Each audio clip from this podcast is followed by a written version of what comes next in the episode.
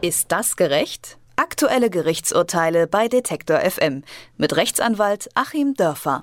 Ob Bücher, Pizzalieferservice oder den Zahnarzt. Im Internet kann man mittlerweile so ziemlich alles und jeden bewerten und nun trifft es auch eine altehrwürdige Berufsgruppe. Richterscore heißt nämlich ein neues Portal, auf dem man ab sofort Richter vom Landes- und Oberlandesgericht mit Sternen bewerten kann. In Kategorien wie Schnelligkeit und Objektivität. Eine Einschränkung hat das Ganze allerdings, denn nur registrierte Anwälte dürfen auf das Portal zugreifen und dort ihre Bewertungen und Kommentare abgeben. So auch unser Rechtsanwalt Achim Dörfer und deswegen sprechen wir mit ihm über Richterscore. Guten Tag. Guten Tag, Herr Hertel. Ja, Bewertungsportale auch für Anwälte gibt's ja schon. In den Vereinigten Staaten gibt's auch sowas äh, wie Richterbewertung. War so ein Portal einfach in Deutschland bislang nur überfällig? Ja, in gewisser Weise schon. Ähm, ich habe da auch gar nicht dran gedacht, dass man sowas mal machen könnte ähm, und habe mir das heute auch angeschaut, habe mich da auch angemeldet. Da sind also tatsächlich die ganzen Namen schon hinterlegt. So viele Bewertungen gibt es noch nicht, aber einige gibt es schon. Und äh, ja, es ist natürlich nicht so umfangreich wie die Geschichten, die man sich in den USA anschauen kann, wo es das schon länger gibt.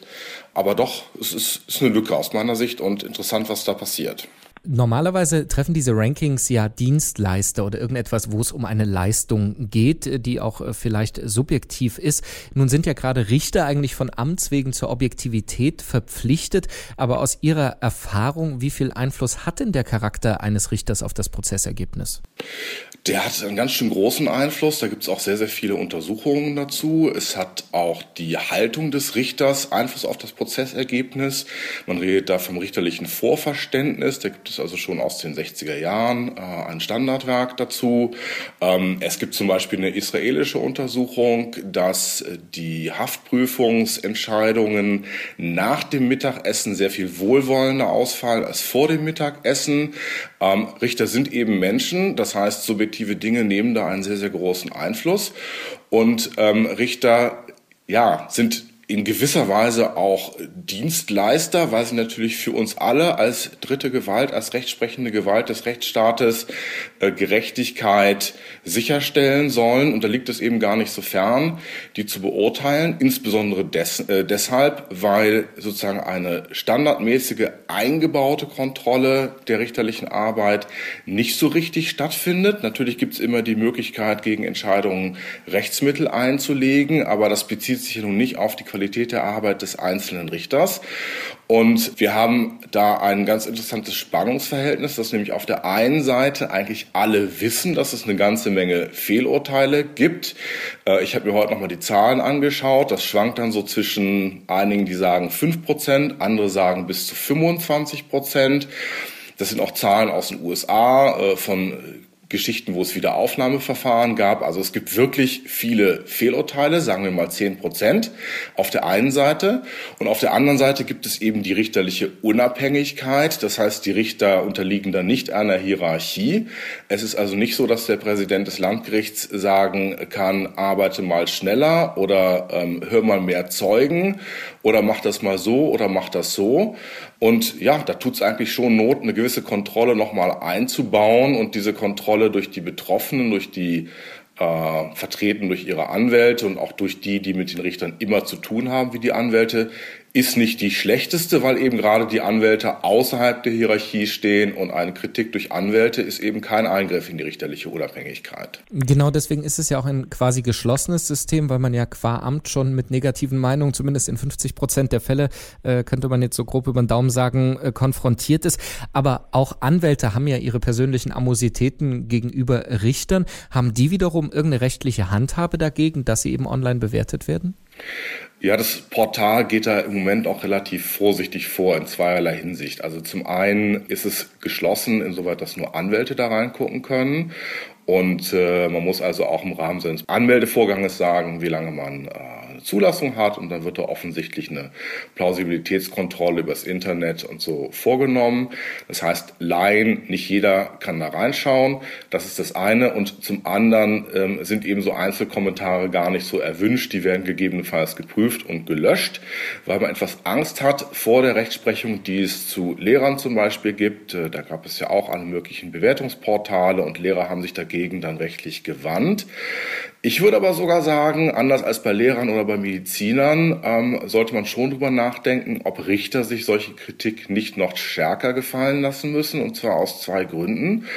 Ähm, zum einen sind ja die Gerichtsverhandlungen normalerweise bis auf Ausnahmen wie Jugendsachen oder Familiensachen öffentlich. Das ist also eine ganz andere Situation als bei einer ärztlichen Behandlung und eine Kontrolle durch die Öffentlichkeit ist für Richter eigentlich als Normalfall vorgesehen, ganz anders als eben bei Lehrern.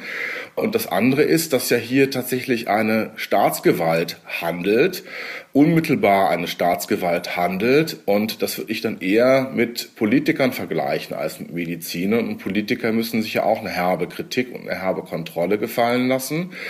Also es wäre mal ganz interessant zu überlegen, ob man nicht das Ganze noch etwas öffnen könnte, auch in Richtung so, wie es in den USA läuft. Da kann man sich nämlich wirklich auch so das eine oder andere Sprüchlein äh, durchlesen. Das ist dann zwar schon sachlich, aber es liest sich halt sehr, sehr amüsant, wenn da kommentiert wird, ähm, dass Richter halt sehr cholerisch sind oder in der einen oder anderen Weise wahnsinnig langsam arbeiten und äh, wenn das dann gleich fünf oder acht oder zehn Rechtsanwälte sagen, dass der Richter immer cholerisch ist, dann scheint da ja auch was dran zu sein. Jetzt sprechen wir die ganze Zeit über das Richter-Anwaltsverhältnis. In dem Fall hat denn, dass es dieses Portal gibt, unmittelbar irgendwelche Auswirkungen dann für mich als Kläger oder Angeklagten eventuell? Also unmittelbar erstmal nicht. Äh, natürlich können Sie auch äh, dann mit Ihrem Anwalt besprechen nach einer Gerichtsverhandlung, äh, war das jetzt in Ordnung, so wie es gelaufen ist? Läuft das immer so? Wie muss ich mir das als Laie vorstellen? Und dann kann man natürlich gemeinsam überlegen, ob man das eine oder andere in diesem Portal kundtut.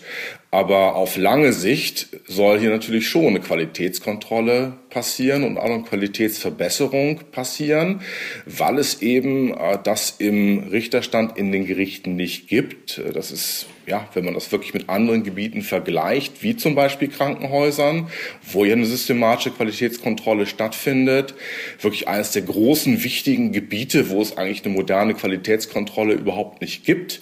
Und das soll eben hier so ein bisschen eingeführt werden. Das heißt, für Sie als Rechtssuchenden soll sich dann langfristig doch etwas zum Positiven verändern. Der Deutsche Richterbund, der sieht das naturgemäß etwas anders, spricht da von einem Vertrauensverlust in die Justiz.